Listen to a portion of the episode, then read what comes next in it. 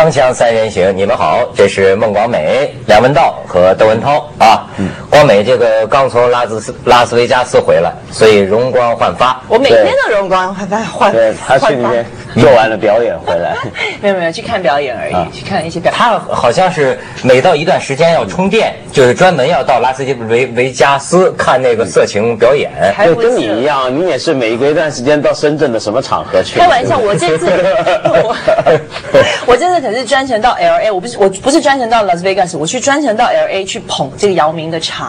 哦，因为姚明。那 N N B A 的那个赛季已经开始了嘛，所以我就开始去看球赛。哦，前一阵听说姚明有点虎落平阳嘛，你现在是为他打气，那当然是吧？姚明一定是又又焕发勇气不过。没事，他们现在他那一队啊，他打那个火箭队是好像不晓得多年来第一次打进这个 NBA 的季后赛，对就有资格去抢这个总冠军。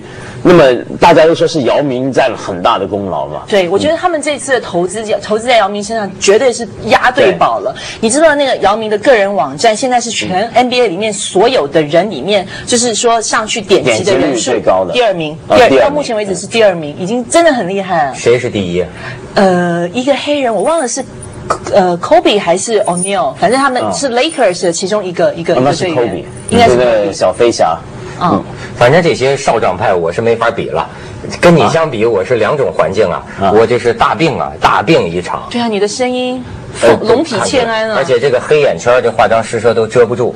你到底怎么了？这大病一场，水深火热，你知道这个去多了。恰恰不是，而是为凤凰工作鞠躬尽瘁。哎呀你还真是这个怎么了这个病啊，现代人的这个工作，你想紧张到什么程度？紧张到你得跟你这个病体打商量，嗯，呃，你得跟他做做买卖。你比如说，本来呢，你要说这个人发点烧，嗯，不是很严重，不是很难受的话，你居然能感觉到养病也是个享受。嗯，就这一天，你别吃什么虎狼猛药，是吧？就慢慢让它好。呃，这样的话呢，有点微微的不舒服，看看书，然后人也不大动，其实很美的一种感受。嗯，但是都不允许。你比如说，我上个礼拜两三天要录五集，第一集我已经录了。嗯。你也知道，没有人能够替得了后四集，你必须得录。当时你已经感到有点发烧，你就要跟自己的身体打商量。我就熬了这一夜不能停，因为你知道你一停你就病病倒了嘛。啊，录锵锵吗？录那个凤凰那个大视野啊，哦然后就非得把它录完。你也知道，录完之后肯定病情加重，就是你自己都知道。哎，然后就得一气儿录完，然后咣当病倒，然后到医院去还得跟医生说说，哎呀，我礼拜一时间打我点滴我我要到香港，你能不能尽快把烧给我退下来？要不明天早上过关，他们拿那个枪啊对对对对帮一下不让我过。哎，你知道现在这个真有意思，我觉得就是你一过黄岗啊，一过罗湖啊，香港这边都是一把枪，嗯啊，冲着你额头一打了招呼，你 冲着你额头当一下走，都是这样的。我就你看，我说到这儿就冒虚汗。昨天打一天点滴，就人的身体现在不正常了。你你你觉不觉得？就是人为的，为了因应你这个忙碌的紧张工作，你需要快速的降温，嗯，快速的或者是撑过这一股劲儿。但我的体验不一样，我的体验是完全是我的身体会能很能够配合我的工作。怎么讲？就是当我很忙的时候，我其实可能有病，但那个病压着发不出来，就觉得有点怪怪的，不大舒服，不知道为什么。等我忙完一段日子，比如说这阵就要放假了，一放下，整个人就突然垮了。哎我就跟他同一国的，绝对是意志力控制的。但是我觉得你应该觉得很开心，这种无可被取代的那种地位，非你不可。对我觉得这种就是说，你你在太崇高了吧你那种痛并快乐着，对不对？你在很痛苦，一边录一边想说啊，我这种无可被取代的这种地位，这世界没我不行啊，大夫，这个明天无论如何得让我过关了，是吧？哎呦天哪！你们俩让我想起谁呀、你们俩就跟毛主席有一拼哦毛主席也是，就是说。斗争革命最激烈的时候，恰恰也是他身体状况比较好的时候。嗯，哎，一平静下来，可能你说的那些隐伏着的病就能发起来了。对，所以人最怕就是突然之间，呃，闲下来了，松散下来。所以我很怕让自己过度悠闲。我一过度悠闲，身子就不大好。不过我这次病啊，这个还有一个很重要的原因，为什么大病呢？因为这个我们节目啊，他又犯错误了。啊所以就还是要在今天的这个节目里道歉。不过这个错误的源头都出在那个反动文痞徐子东。哦，这回不关我的事儿，还好。哎，太好了，终于有另一个人顶住了。这个徐老师呢，这个现在不在香港。昨天我跟他通过电话，他也委托我在节目里哈，向被他伤害的一些老同志们表示这个歉意啊。怎么回事？事关呢，我们上一次不是讲到关于这个残忍呐、什么暴力美学这么一个话题吗？徐老师他是搞文学的，他就顺口提到，当年我们大陆有一篇课文，叫做《谁是最可爱的人》，里边写到这个抗美援朝啊，朝鲜战争啊。人民志愿军呐，嗯，呃，跟这个美国鬼子、美国兵作战，嗯，战斗到激烈的时候，我们弹尽粮绝啊，嗯，没有办法，我们就咬美国兵的这个耳朵。这个散文里有这样的描写，抱在一起咬美国兵的耳朵。后来徐老师的原话是说，说这个事儿呢，你看到了现今的社会就又有争议了。有的人呢就觉得这个不是很残忍吗？哎，实际上他在这个时代看起来，也许没经历过那个年代的人，他就不理解了。嗯，但是你看徐老师这番言论，就引起了很多老同志的不满，还有好多个电话打过来。哎呦，我也感到这个特别痛心。幸亏现在是不搞运动，要是搞运动，我第一个牌子就打倒这个文痞徐子东，是吧？对，你你也好不了多少啊，你也常有反动言论。反正我们这就三家村，不是不是，这一篇课文当年我读起来，我都是。流眼泪啊，我都流眼泪啊！就是我们这个志愿军这个弹尽粮绝的情况之下，而且人在战争状态里很难定义这个残忍，对不对？所以说。像这个徐子东，他本来也是我们红旗下成长起来的。哎，你到了香港，你这就是和平演变是真的，慢慢就能被资产阶级这个思想化了。那种那一套假人道主义的那种陈词滥调，就真能跟和平演变把思想给腐蚀了。要不是我在这儿把关，当然了，这个这个道歉主要是我要做，嗯，因为说到底我是主持人嘛，哎，对，我没有把关，反而助纣为虐。对，那天我在嘛。那天你也在，我也在。你一向反动，你一向反动，就不用说你了。我我也得，我也得道歉一下。就是那天看到这个文痞徐子东，他说出这样的话，我没有及时制止他。对对对，我我的责任太重大。这是不对的。这个广美这可能哈，就是说是猛一说，你听着哎是，但是因为你不了解那个时代的背景，你真了解时代背景，这都是感动了中国一代人，包括感动了我的这个故事。嗯，哎，所以说我当时也没留意他这么说，按说我也不太同意。嗯，就当年我们志愿。军很有啊，我很关心的。你看，我都留着呢。你看，我给你们念一段哈。嗯，这个。尊敬的各级领导同志们，我是一名国家二等甲级伤残军人，现年八十四岁。解放前参加革命工作，一生忠心耿耿为革命。近十几年来，伤残医疗费问题始终困扰着我，使我欲生不能，欲死还还冤。我到底该不该享受公费医疗？我磨破了嘴，跑断了腿，难呀，太难了，连一个答复都得不到。我本是行将就木之人，治病与否已没有多大的意义，但是心。难平气难咽，能得到一个明确的说法，是我余生最大的追求。否则死不瞑目。你看怎么回事？就是好多过去的伤残军人呐，人家现在的医疗费啊，有没有给人家落实政策呀？有很多投诉。你看我一直留着，这说明鄙人是很关心那个年代这个受伤的那些军人们。这次就像你看他说这种话，像这一代二十几岁的年轻人，可能咱不太了解那个时候的抗美援朝，但是。打过那场仗的人，很多人听了就非常生气，觉得受伤害，说你怎么能这样去理解我们当时的一些行为呢？不过，其实你说回头啊，我也要讲一下资产阶级国家他们现在在这方面的情况啊，就是，呃，我们知道二次世界大战啊，呃，是一个好像离开我们已经很远的一场战争嘛。那么在前两年的时候，不是有很多的电影啊，或者电视剧，譬如说这个兄弟连都重新拍回二次世界大战，那么让大家回忆起那段日子到底是一样什么段什么样的一个时光嘛？我一直觉得就是我们中国在这一方面。在二战的时候，譬如说对日战争的时候，抗日的时候，当时是什么样的一个情况啊？其实到今天为止还没有做一个很好的一个整理跟一个回忆，还有对当时的人做一个最隆重的一个致敬的行为，我觉得到现在还是很欠缺。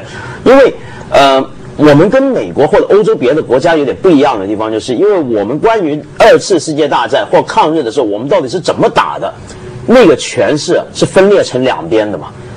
你比如说，我在小时候在台湾长大，我心目中所有抗日的功劳都是国民党的正规军。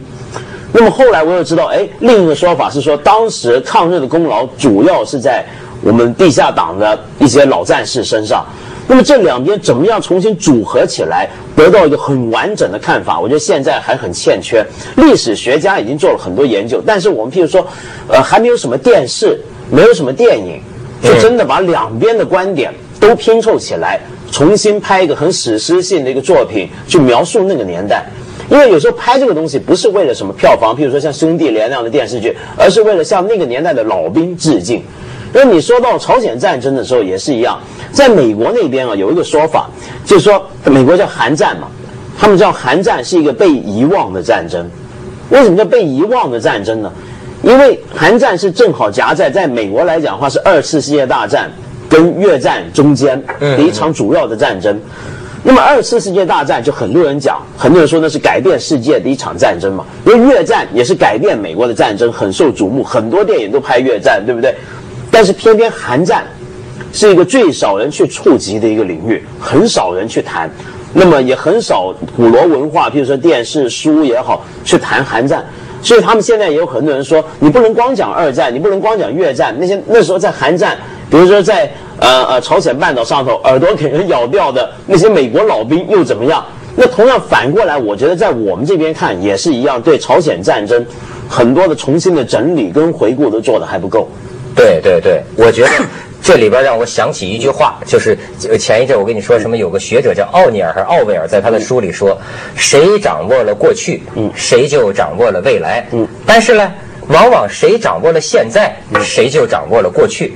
他是用来说前一阵这个台湾，就是说现在当权的人就有权在教科书上解释昨天的历史。我说是黑的就是黑的，我说是白的就是白的。但是问题在于什么呢？我把过去说成是黑的。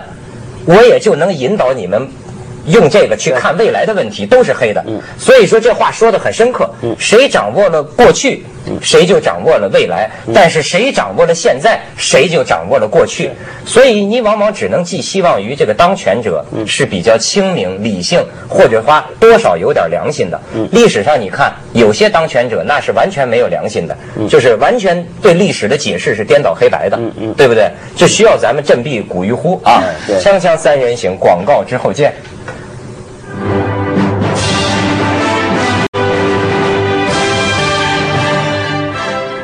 哎，你刚才讲到史诗性的作品，嗯，上一次咱们提到也被人说成残忍啊，但是这个存在争议，就是这个《受难曲》这部电影，现在在香港上映，相信很快咱们这个大陆的朋友也就都看到了哈。盗版碟好像也已经出现了，对，那这当然的 是，反正这个电影，咱们三个都看了吧？嗯，对。啊，我看了之后，我是觉得呢，这个流眼泪了，嗯，就是达到效果了，因为一开始讲啊，就说是特别。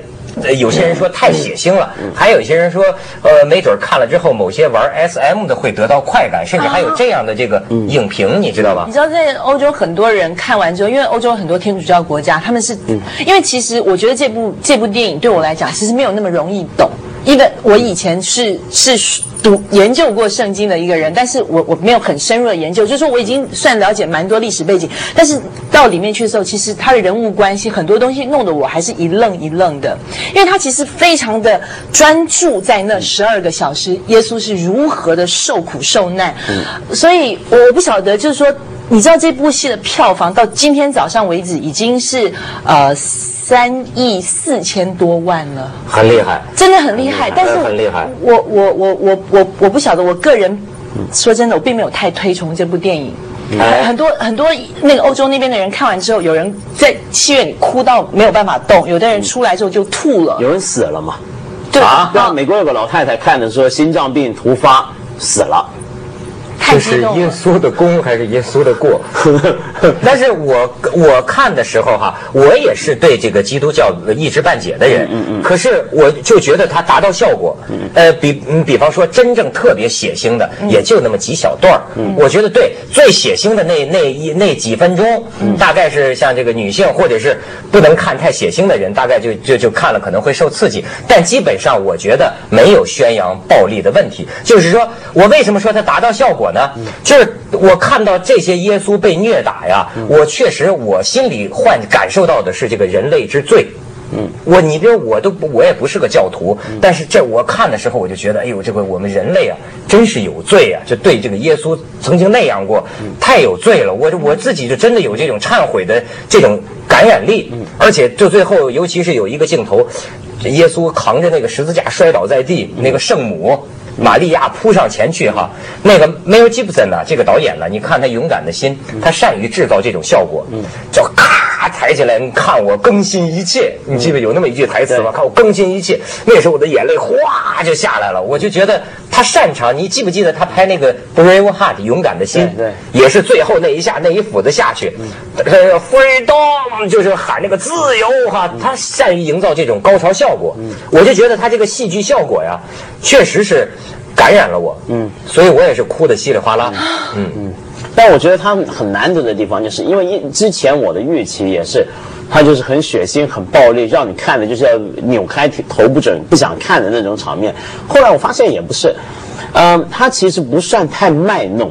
因为真正比较那种很残忍、很血腥，而且以此为噱头的电影，比如说有一部这种呃呃德州电锯大屠杀，你知道有一批这个电锯屠杀迷嘛？美国有这样的人，就历历年来不晓拍了几十部以电锯屠杀为题材的电影，那这些人都很喜欢看。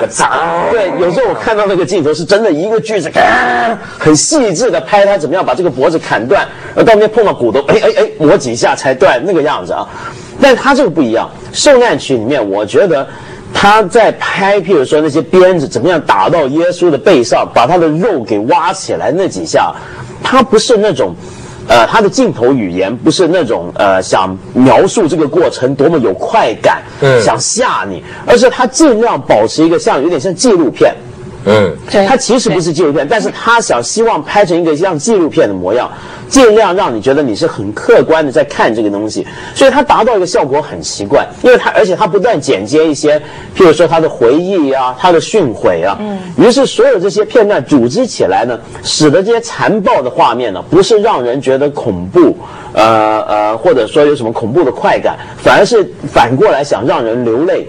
想让人哭，它是达到这样的一个效果。哎，对了，我觉得呀，咱们可以这个。看一段，而且就是我看完之后，我回家，你哎，你说这部电影它真的有宣扬宗教的作用。看完之后，当天晚上我就我想改信天主教。不不不，我我我就想对圣经开始感兴趣。我就为什么我说它达到效果呢？它能让我这么一个算是异教徒吧。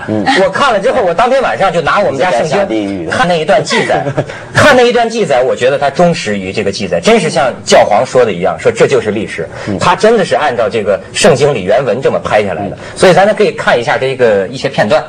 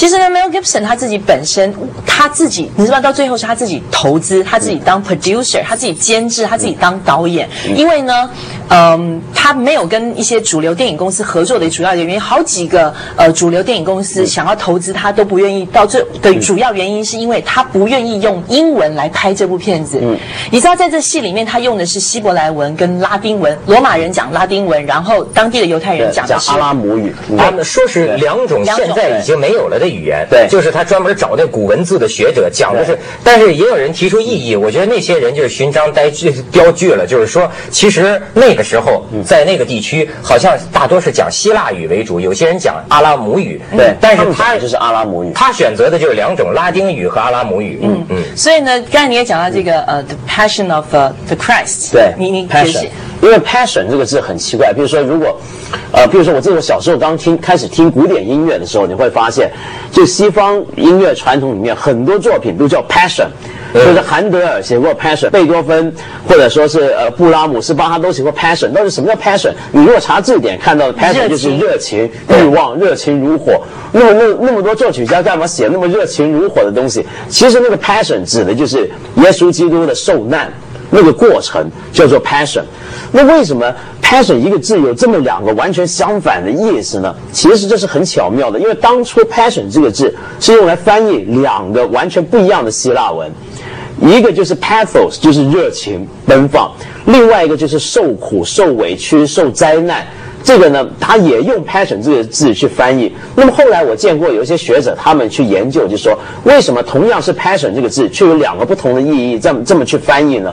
这是因为他们认为啊，呃，耶稣的死，耶稣的受难，正是因为人不控制自己的欲望，人的欲望的无限扩张，导致了这个世界上面的罪恶。嗯，所以耶稣才要来到世上，用他的血来洗清这样的欲望所扩张带来的罪恶。